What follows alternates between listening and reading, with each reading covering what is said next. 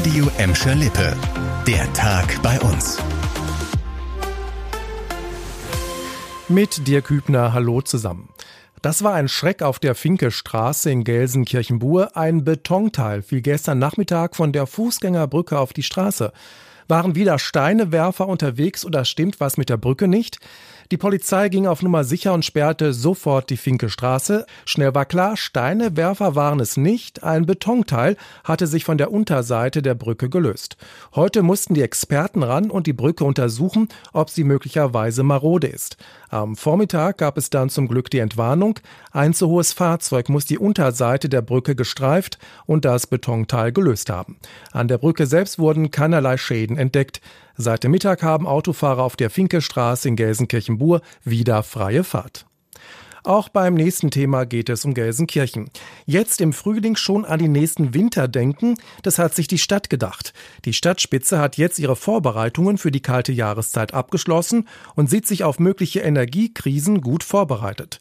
In den letzten Monaten wurden mögliche Notfälle wie ein Stromblackout durchgespielt. Daraus hat die Stadt eine Krisenplanung gemacht. Der wichtigste Punkt im Katastrophenfall wird das Hans-Sachs-Haus zum Dreh- und Angelpunkt der Stadtverwaltung. Außerdem gibt es 17 Notfallpunkte zwischen Hassel und Ückendorf, wo die Gelsenkirchener Infos bekommen. Dort kann man auch Notrufe absetzen und an einigen Standorten gibt es sogar medizinische Versorgung, Trinkwasser und Lebensmittel. Überall in Gelsenkirchen gibt es schon Schilder, die auf die Notfallpunkte hinweisen. Um auch im Katastrophenfall von A nach B zu kommen, plant die Stadt Gelsenkirchen außerdem einen Notfahrplan.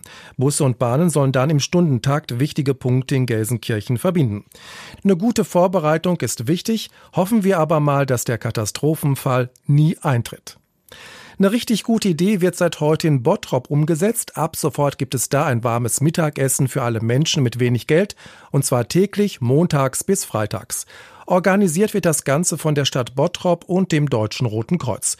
Das Essen wird im Pfarrsaal der Herz-Jesu-Kirche serviert. Kommt euch bekannt vor? Ja, das neue Angebot soll die allseits bekannte Suppenküche Kolüsch ergänzen, die im Winter Bedürftige mit einem warmen Essen versorgt.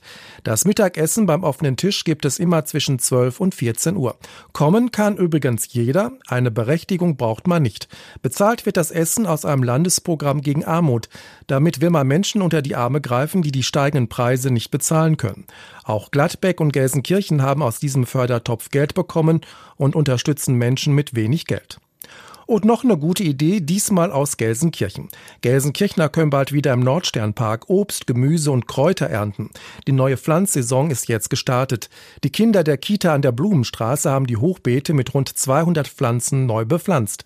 Seit 2020 gibt es neben den Streuobstwiesen die fünf Hochbeete im Gelsenkirchener Nordsternpark.